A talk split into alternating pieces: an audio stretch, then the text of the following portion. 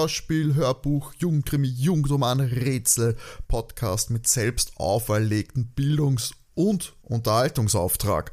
Mein Name ist Timo und ich darf euch hier ganz herzlich begrüßen. Episode 66 steht an und wir haben natürlich wieder ein wildes Abenteuer für euch, das uns natürlich nicht ich erzählt, also ich nicht irgendjemand anderes. Oh Gott im Himmel. Heute, heute float's nicht, heute float's nicht. Nein, und derjenige, der natürlich die Geschichte hat, ist der Sascha. Hallo Sascha. Hallo. Ei, das geht schon gut los. Ich hoffe, das, Das- zieht sich nicht in, in mein äh, Rate, meine Ja. Rateskills rein. Voll. Also, ich, wie du es gesagt hast, ich habe dir tatsächlich eine wilde Geschichte mitgebracht, wo du natürlich wieder raten musst, was dann geschieht, beziehungsweise wer die UbeltäterInnen sind. Und heute wäre für dich auch die Möglichkeit, den Ausgleich zu machen. Es steht ja 7 zu 8 in unserem Mitzählgeschichtel hier. Mir fällt kein besseres Wort. Heute haben wir es. Heute, heute ist die Wortfindung ganz, ganz groß. Ja. Ich glaube auch, das wird, das wird eine spannende Folge. Ich hoffe, du bist gut vorbereitet, dass du möglichst wenig improvisieren musst. Ich habe ich hab vorhin noch mal kurz drüber gelesen, weil ähm, ich, ich bereite das ja meistens in, in Massen vor sozusagen, wenn ich mal so einen Tag Zeit habe, dass ich gleich mehrere Sachen runtertipp. Und ich war so ein, ach, da, um das ging's hier noch. okay. Alter, muss ja, ich gestehen- muss diese Geschichte erzählen und der Timo muss sie erraten. Hm, das war das nochmal, stimmt. Das, was, ich aber, was ich aber immer wieder großartig finde, manchmal hinterlasse ich mir ja so ein paar Kommentare für, für mein Zukunfts-Ich sozusagen, was ich immer ganz witzig finde. Diesmal war ich anscheinend nicht so nett, weil ich habe eher Sachen drin gelassen, wo ich mir denke, was wollte ich mir damit sagen?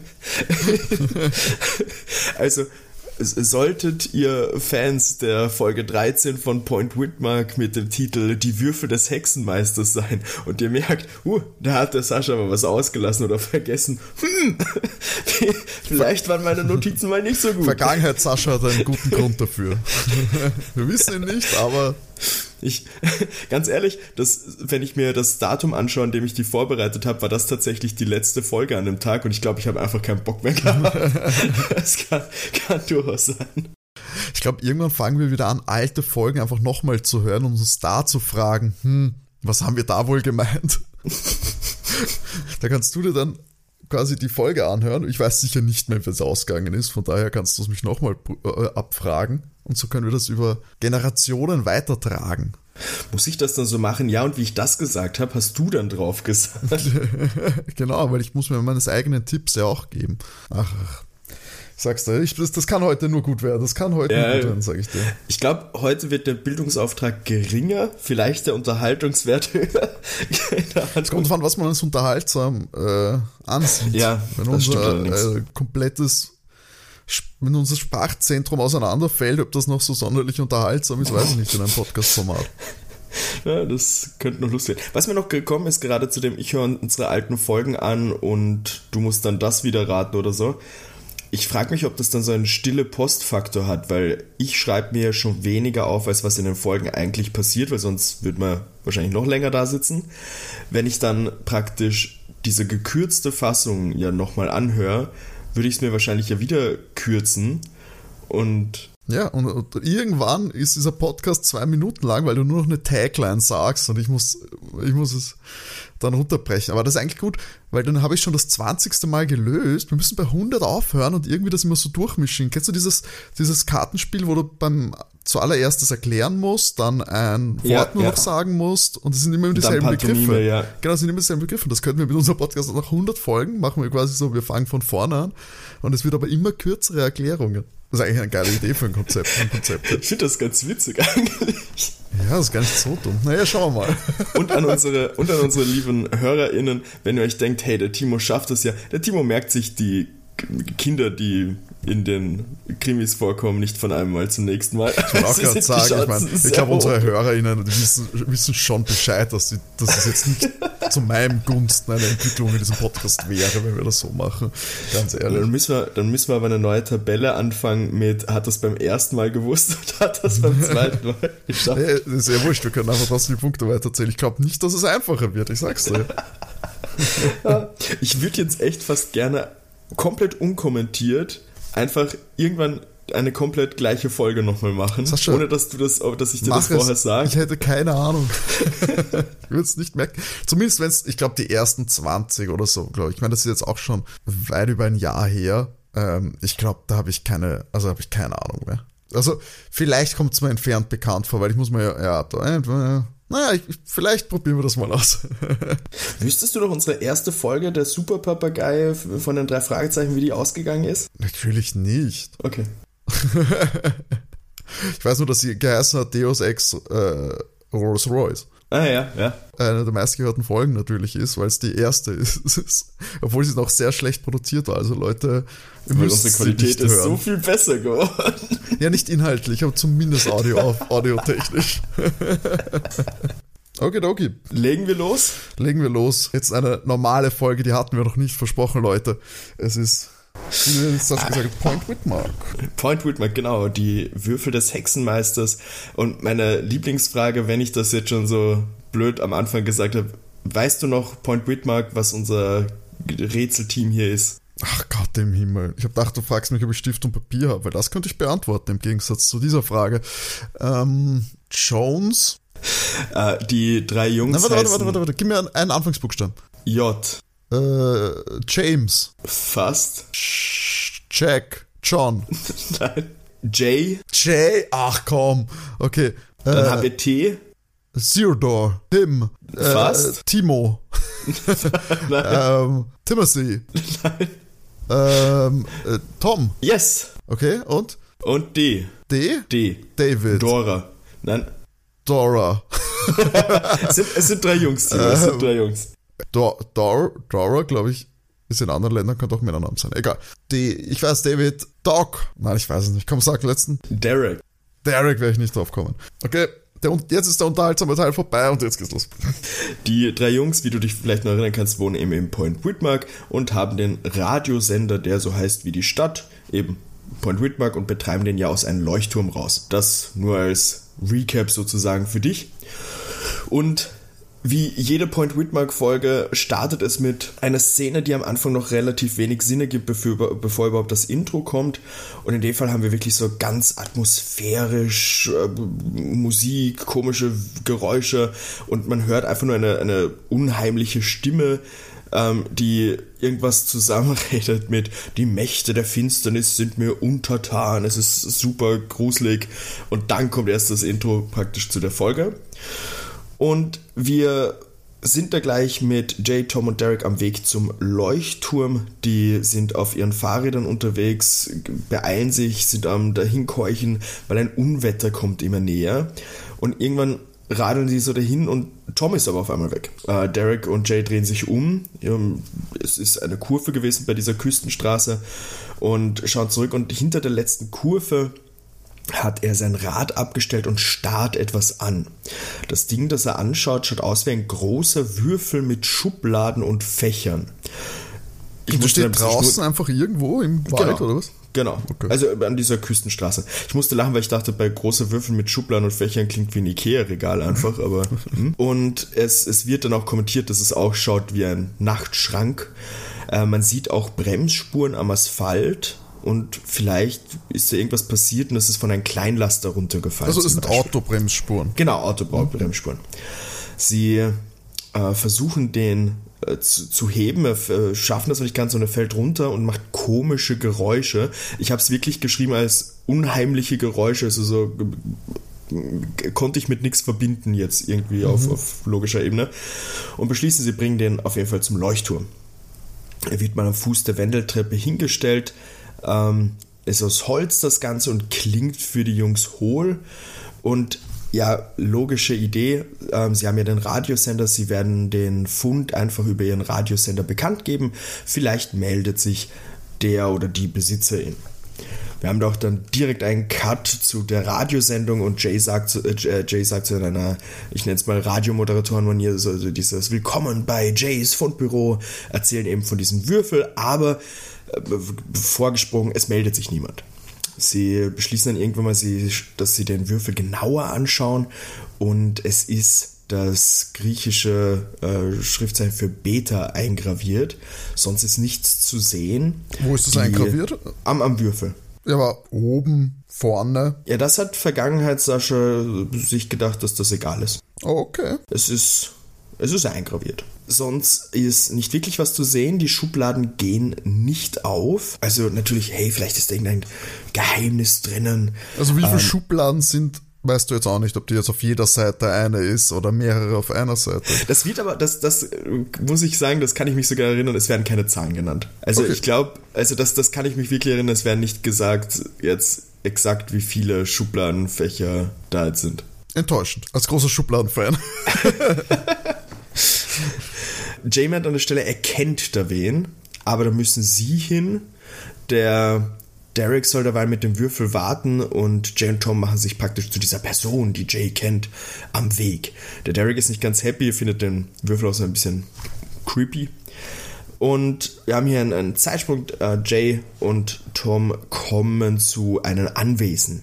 Es wird beschrieben, dass es eben am Abend ist, es ist alles neblig. Und in diesem Anwesen wohnt äh, Muriel Van Hogan, ist ein Wissenschaftler. Die laut dem Erzähler kennen die Jungs den bereits, ähm, vielleicht aus einem Abenteuer, das ich nicht kenne. Ist eher menschenscheu, deswegen ist nicht so viel jetzt irgendwie in, in der Stadt unterwegs. Und als die Kiddies hinkommen, lässt er sie auch natürlich rein, aber meint, er hat relativ wenig Zeit. Die Kiddies beschreiben oder sagen zu ihm auch, dass sie das Gefühl hatten, dass sie irgendwie verfolgt wurden und beobachtet werden. Und man sieht dann tatsächlich einen, einen Wagen, der so am Rand von diesem Grundstück da stehen bleibt, aber dann auch weiterfährt. Ähm, okay, Cut zurück zum guten Derek. Der ist entspannt im Leuchtturm, hört Musik und isst Pizza und dann hört er komische Geräusche. Es klopft tatsächlich unten am Leuchtturm und jemand ruft um Hilfe. Ähm, er, der Derek sprintet da die Treppen runter, öffnet die Tür und bekommt eins übergezogen. Ja, der Klassiker. Klassiker. Dann haben wir einen Cut zu Jay und Tom, die zum Leuchtturm kommen, tatsächlich mit den Van Hogan, der hat die da hingebracht ähm, und die erschrecken sich mal, weil die sie sind Tür... jetzt wieder zum Leuchtturm zurück? genau, die sind, Sind doch gerade erst dort angekommen. ja, wir haben einen Zeitsprung mal dazwischen. Also wir wissen nicht, Ähm, was sie jetzt geredet haben. Genau, da, wir wissen jetzt nicht, was da jetzt, was die geredet haben, das wird jetzt an der Stelle nicht gesagt. So wie das beschrieben wird, klingt es, als wäre die Türe demoliert worden, was mich ein bisschen verwirrt hat, und das hat auch Vergangenheitssascha dazu geschrieben, was mich ein bisschen verwirrt hat, weil laut der Story vorher hat ja der Derek die Tür aufgemacht, also warum ist die jetzt demoliert worden, das hat nicht so ganz Sinn für mich gemacht, aber hm. Ähm, sie kommen rein und der Derek ist in diesem unteren Bereich vom Leuchtturm in irgendeinen einen Raum, in irgendeiner Kammer eingesperrt, die noch nie irgendwo davor äh, erwähnt worden ist. Und sie holen ihn da praktisch raus und er erzählt ja, dass ein Typ, er nennt es einen Typ, ihn attackiert hat, der riesig war, Also Typ sagt er. sagt er ja. Und aus dem Würfel ist, bevor dieser Typ gekommen ist, ähm, das sind eben die Geräusche, die vorher ähm, erwähnt worden sind, ist ein, er beschreibt es als helles Singen herausgekommen. Es ist eine Jukebox.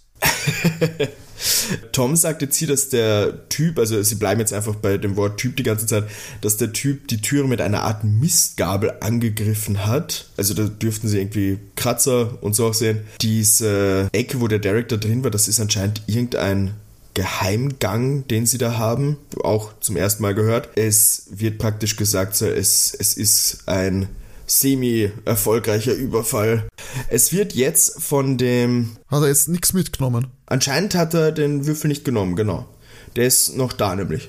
Okay. Und die Schubladen auch noch alle zu, nehme ich an. Genau, deswegen semi gelungen. Also der, ich muss auch sagen, No- Notizen von mir da dazu, die ich da geschrieben habe, mich hat diese Szene anscheinend sehr verwirrt, weil eben du am Anfang nur das hast mit diesen Geräuschen und er bekommt eine übergezogen und auf einmal klingt es aber wie, okay, er hat mit irgendwas die Tür attackiert. Der Derek hat anscheinend Zeit, sich zu verstecken.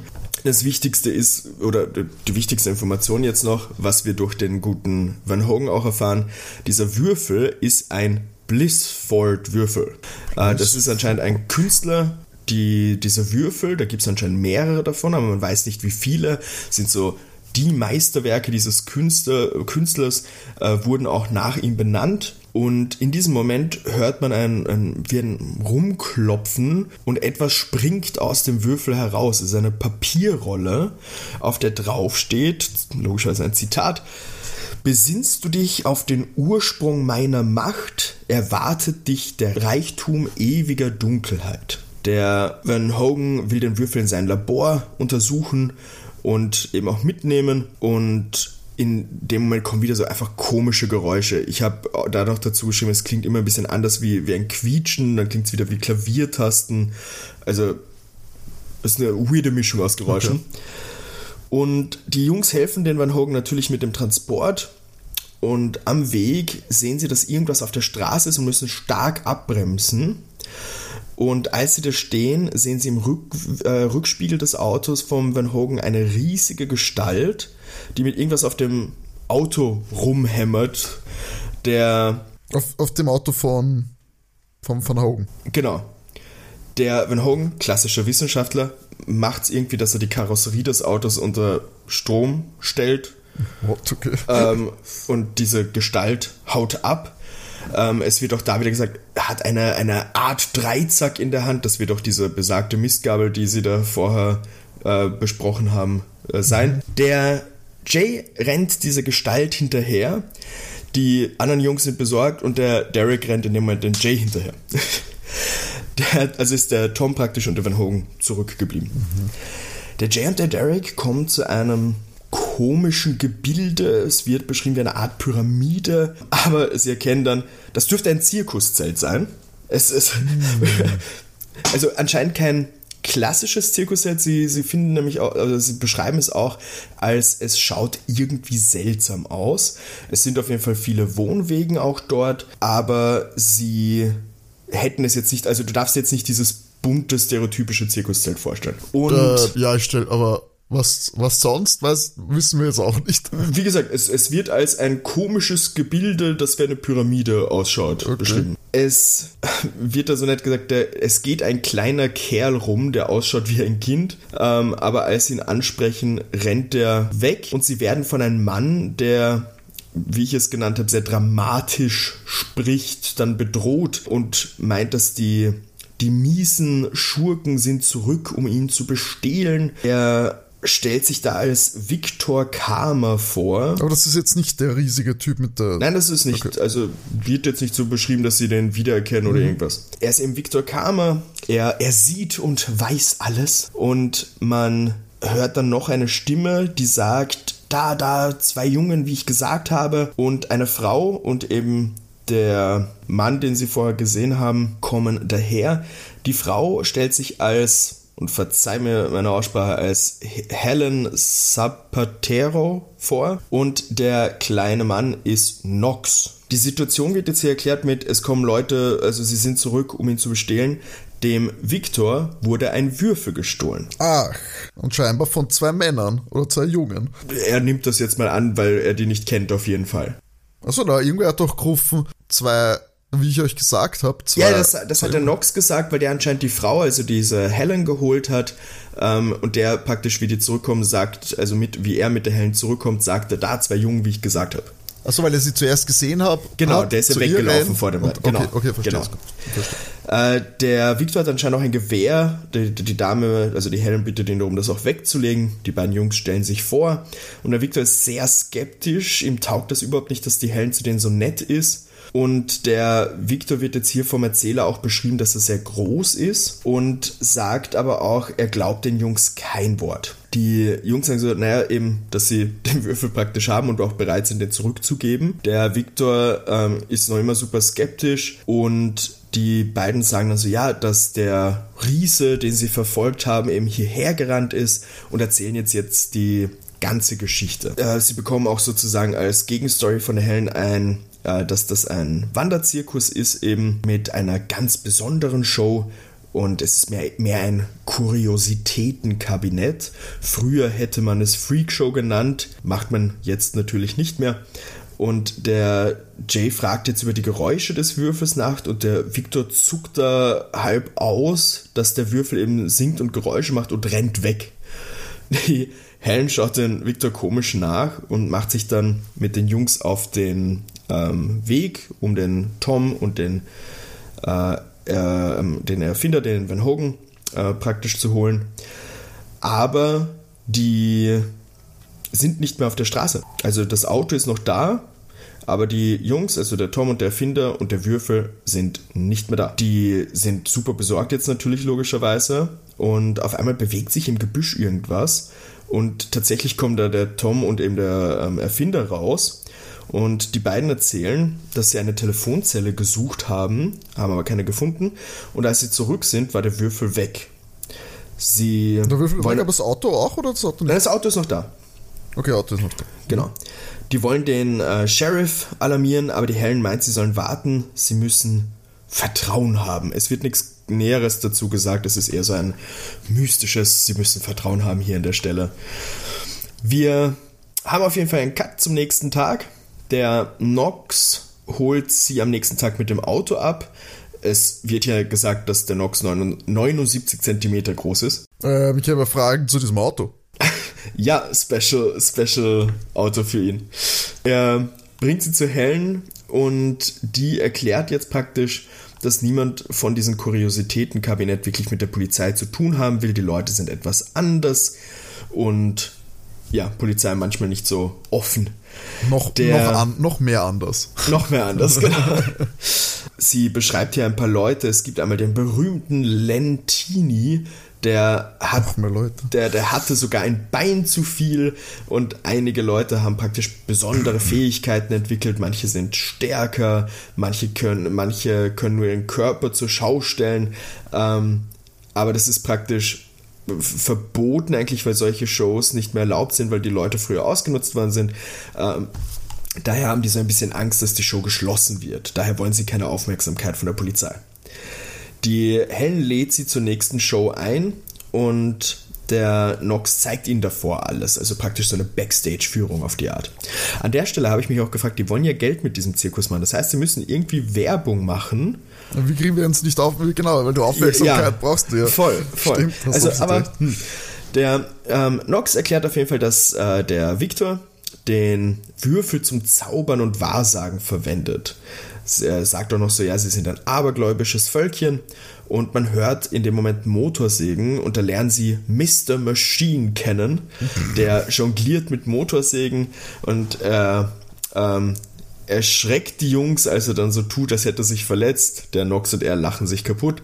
Die Jungs haben sich halt richtig arg erschreckt, weil Motorsägen und so. hm. Und sie meinen jetzt, dass sie nach einem Riesen suchen. Und er sagt, er kann was ähnliches anbieten und klopft an eine Tür, um den Herrn Duke oder Duke zu, zu holen. Macht ein Mann auf und der sagt auch gleich, ah, Jay, Tom und Derek, die sind schon das Gespräch des Tages.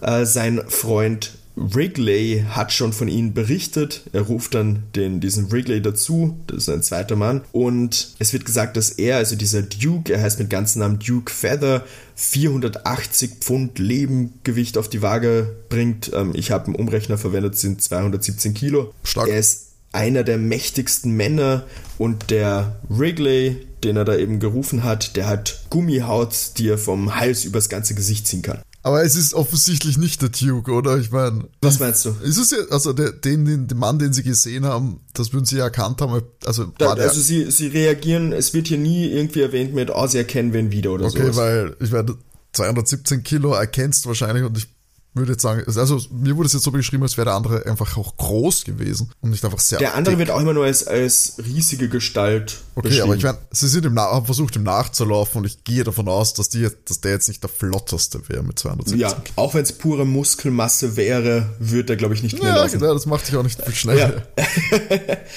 Sie fragen jetzt relativ random, sage ich mal, warum der Victor so ausgezuckt ist, dass der Würfel gesungen hat. Ähm, aber das sagt den anderen nicht wirklich was. Ähm, die meinen dann auch so, ja, sie haben jetzt zu tun, müssen sich praktisch vorbereiten für die Vorstellung und verabschieden sich. Die Jungs sind ein bisschen verwirrt, meinen auch so, es ist eine komische Stimmung allgemein. Der Victor scheint sich zu weigern, dass er heute am Abend auftritt. Also das erzählt äh, Machine, also dieser Mr. Machine, der ist noch da. Da fragen sie auch noch, ja, warum der Maschine ein Wasserbecken hat. Und als einer der Jungs zum Wasser will, sagt Maschine, dass er weg soll davon. Keiner weiß wirklich warum. Wird auch von Maschine nicht wirklich mhm. erklärt. Und sie fragen noch so, was der Nox eigentlich macht. Und er sagt praktisch, dass er durch das Programm führt und ein paar Eisenstangen verbiegt. Das ist so sein Ding. Und jetzt haben wir einen Cut zu der Vorstellung. Und jetzt ist genau das Ding, was ich vorher gemeint habe. Die Vorstellung ist ausverkauft. Eine ausverkaufte Vorstellung würde die Polizei mitbekommen, würde ich behaupten. Weil Davon abgesehen, dass sie angemeldet sein sollte. Ja, voll, voll. Naja, ähm, die Jungs sitzen auf jeden Fall in der Vorstellung mit Popcorn neben der Helen. Es geht los. Der Nox führt eben durch die Show. Zu Beginn kommen die vier Brüder aus dem fernen Djibouti, die Hamadus-Brüder, das sind Schlangenmenschen. Dann kommt eben Machine mit seiner Assistentin, die die Kettensägen auch fängt. Und das Wasserbecken zum Finale. Da ähm, hält er eine elektrische Bohrmaschine mit beiden Händen rein. Tom meint, dass er da ja einen tödlichen Schlag bekommt die Helen sagt, dass er das Risiko mag. Es geht los, auf einmal hört man so ein Britzgeräusch und der Strom fällt komplett aus. Man hört erschrocken Leute, also die, die so ein Gemurmel und Co. Und Helen meint nur, das hätte nie passieren können.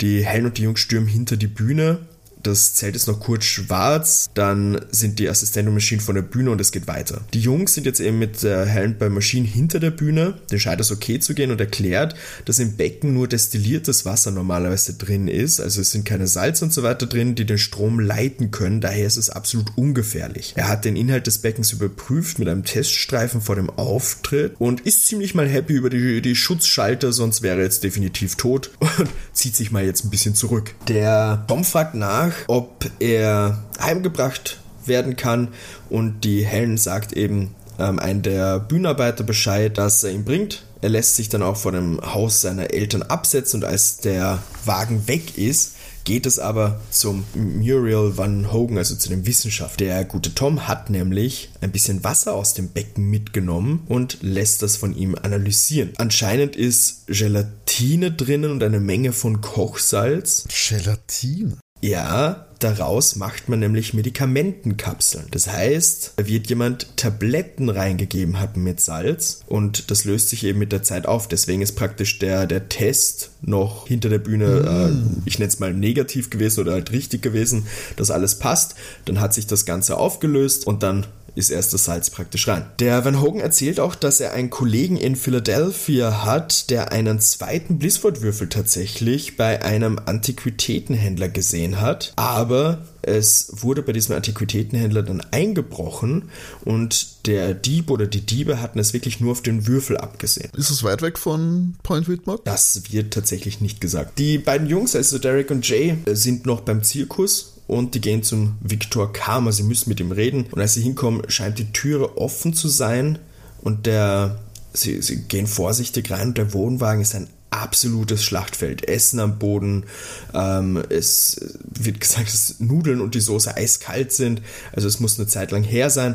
Und da hören sie Schritte. Haben wir wieder einen lustigen Cut, nur, nur kurz zum Wissenschaftler, dass er dahin grübelt praktisch. Er hat über Blissford mehr herausgefunden, aber in diesem Moment taucht der Riese auf und bedroht sie, er will den Würfel haben. Und wer ist jetzt noch beim der Tom ist jetzt beim Wissenschaftler und die anderen zwei sind beim Viktor Kramer im, im Wagen vom Viktor, der ja. eben ein Chaos ist. Wir haben wieder einen Cut zurück. Es, es wird jetzt wild hin und her geschnitten, by the way. Der Duke kommt in die Kabine vom Viktor. Die Jungs entspannen sich kurz, aber anscheinend ist der Victor entführt worden. Weil eben es ist hier komplett Chaos, keiner hat ihn anscheinend gesehen, das überrascht Duke eben auch. Er meint, der Victor war in letzter Zeit sehr nervös irgendwer wollte seinen Würfel kaufen, aber eben Victor wollte auf keinen Fall verkaufen und dann wurde der Würfel eben geklaut. Vielleicht finden sie irgendeinen Hinweis in dem Wohnwagen, was passiert ist und schauen sich halt um und finden Zeichnungen vom Blissford-Würfel. Und da steht ein Name drauf, nämlich Henry D. -Punkt. Weder Duke noch die Kids sagt das irgendwas. D. -Punkt. Genau. Und sie suchen dann noch weiter nach einem, einem Adressbuch und finden eines auf dem Schreibtisch.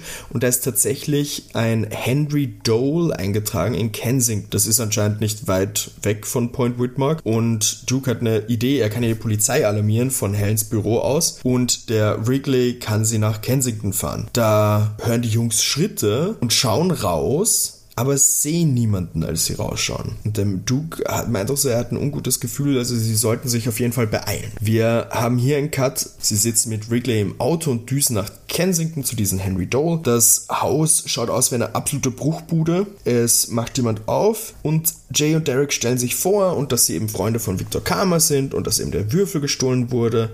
Und er ist komplett entsetzt, dieser Henry Dole, und lässt sie da sofort rein, wie er das mit dem gestohlenen Würfel erzählt. Er ist im Buff, dass der gestohlen wurde. Also, und sie fragen, was er über den Würfel weiß. Und er sagt, dass der Blissfor drei Würfel gebaut hat. Allein sind sie harmlos, zusammen sind sie das Vermächtnis des Hexenmeisters, den Reichtum ewiger Dunkelheit, der Blissford hat ein unglaublich langes Leben und hat sich dann der, der schwarzen Magie zugewandt und wurde praktisch zum Teufel in Menschengestalt. Und er sagt noch, dass die Würfel nur geöffnet werden können, wenn man alle drei besitzt. Manche glauben, Reichtümer sind drin, manche glauben, dass es Blissfords Geheimnisse sind. Und in dem Moment kommt noch ein Wagen.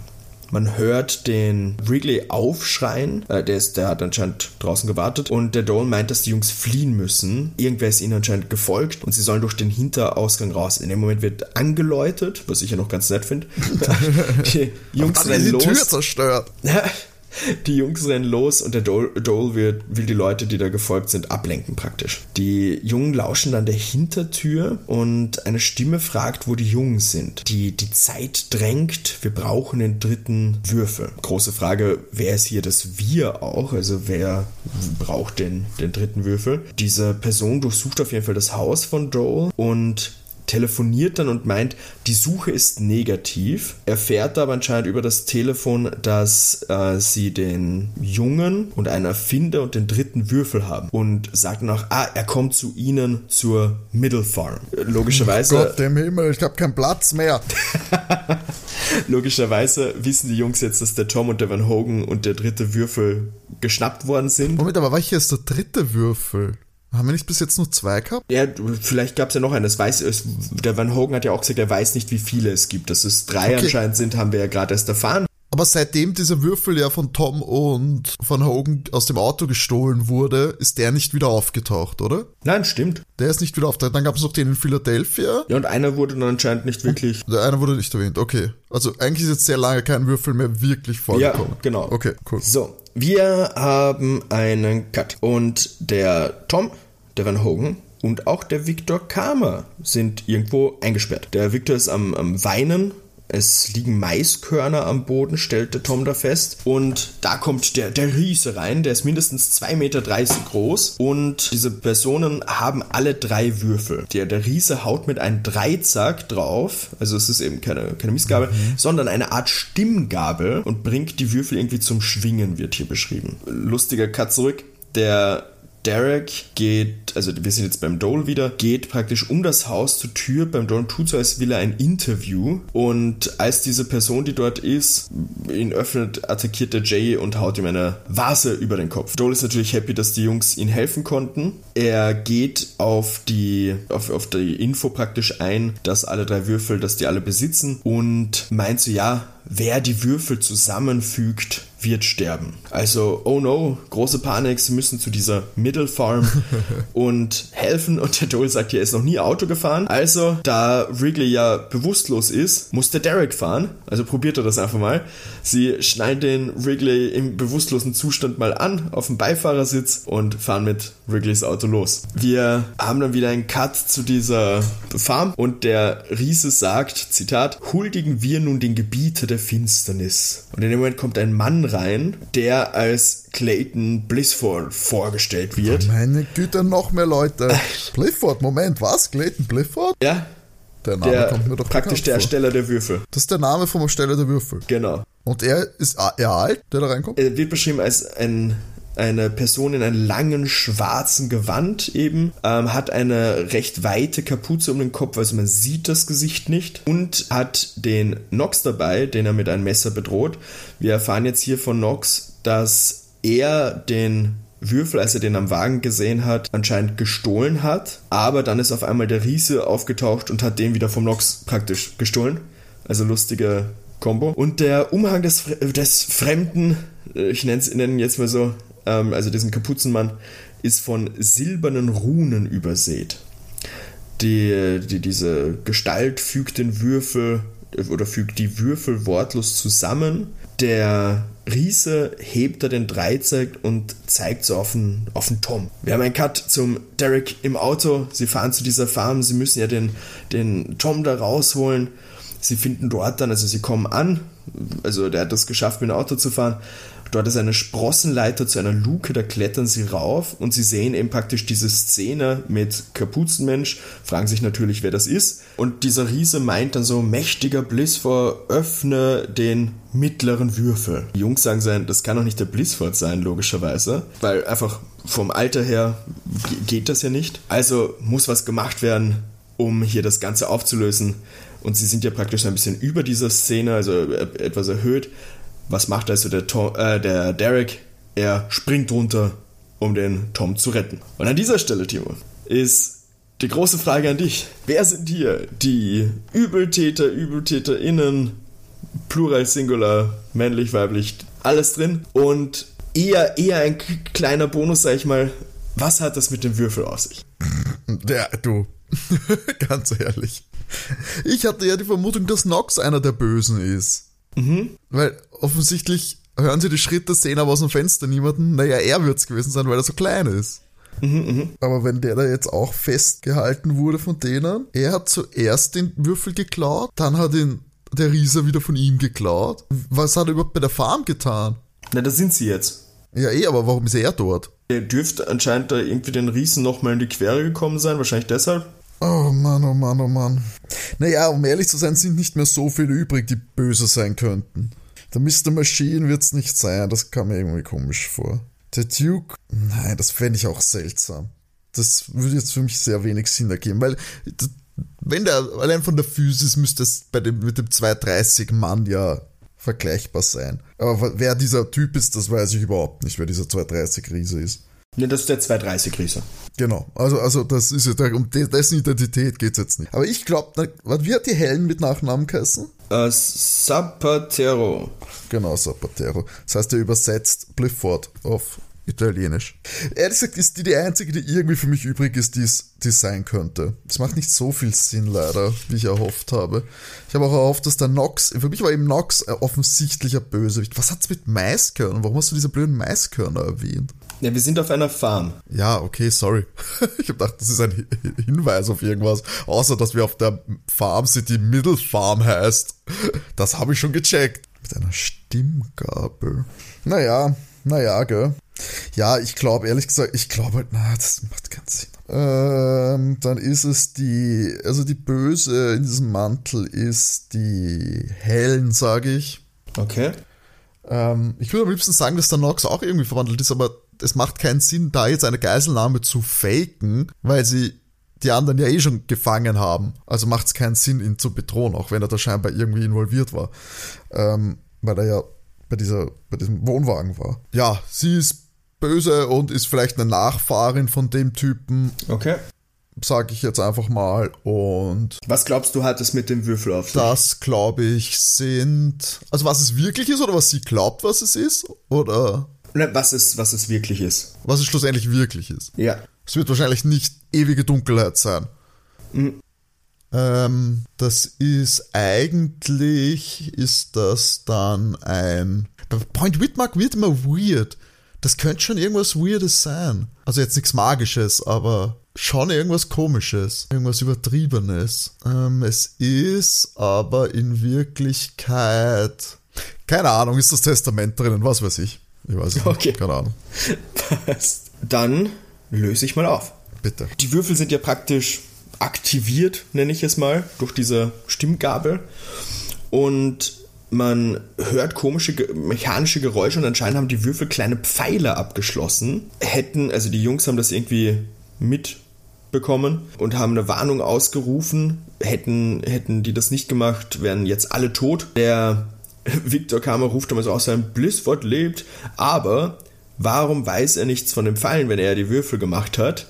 Der Riese und dieser Blissford unter Anführungszeichen hauen ab, die rennen weg. Der Van Hogen nutzt, äh, Van Hogen nutzt jetzt die Chance und schaut sich den äh, die, die Würfel an, weil da hat sich irgendwas geöffnet anscheinend und da ist ein nachtschwarzer Zirkon drin. Das ist ein seltener und kostbarer Edelstein. Ja. Äh, in jedem Würfel ist ein Stein drinnen. Irgendwas eben wegen der Schwärze und so hat der Zirkon irgendwas mit Tod zu tun, irgendeine ähnliche Bedeutung. Ah, da hätte ich drauf kommen können. Schwarze Edelsteine. Hm. Und sie wollen rausgehen, aber, und jetzt kommt einer Maiskörner, das ist nämlich ein Maisspeicher, wo die drin sind, und der Riese lässt Mais vom Maisspeicher praktisch auf sie runterrasseln. Sie, das ist eine super dramatische Szene in dem Moment. Sie haben die absolute Panik, dass sie von diesem Staub ersticken. Das Atmen ist fast unmöglich.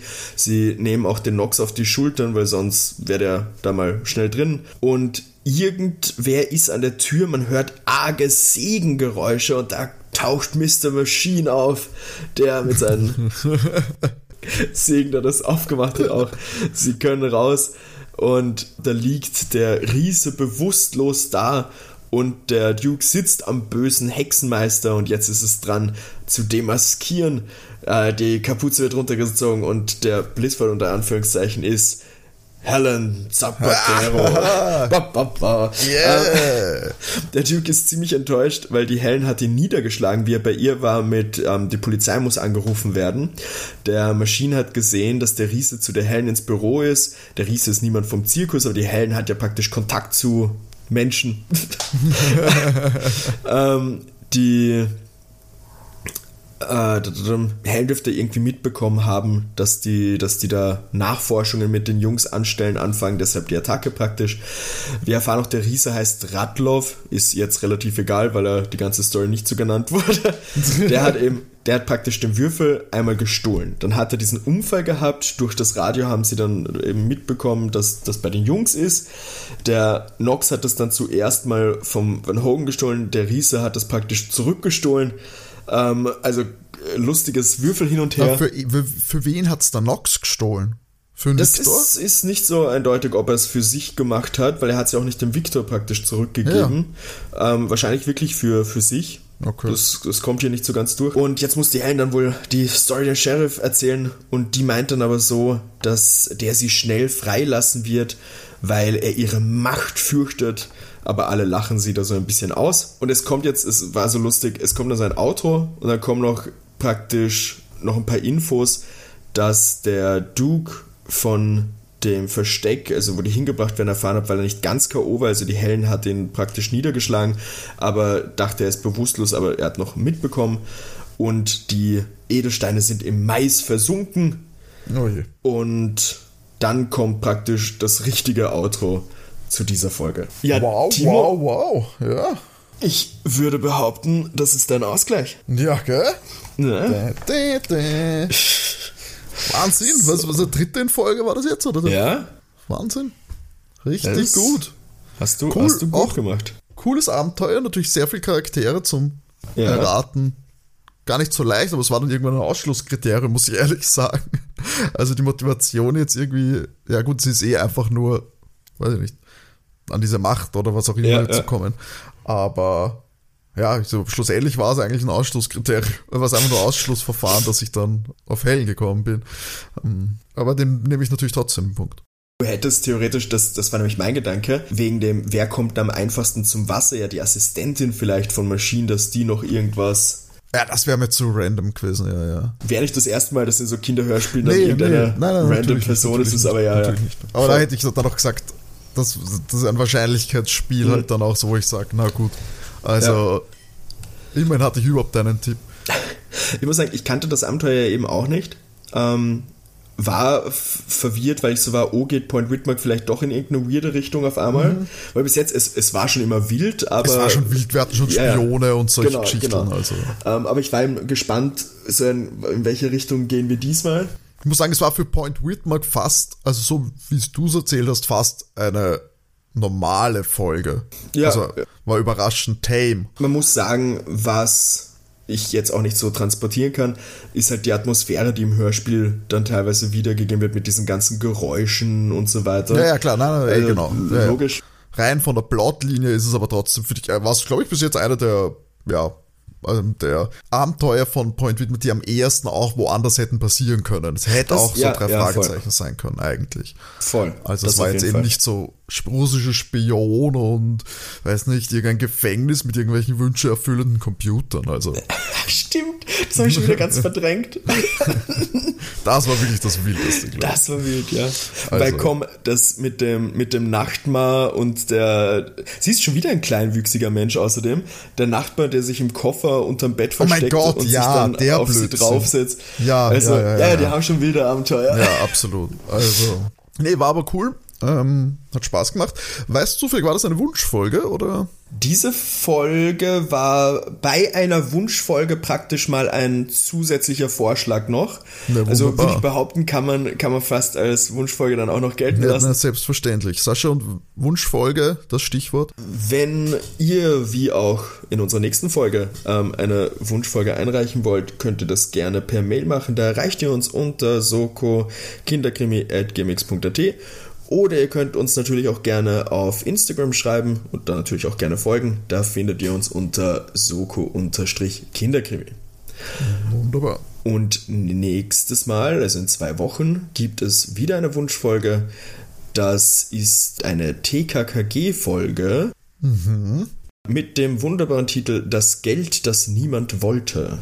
Ah, okay. Dann, ist, der Titel ist mal ein bisschen was anderes. Endlich mal nicht Spuk in einem x-beliebigen Gebäude. Ja. Oder der Schrecken, der Geist, das Gespenst von was auch immer.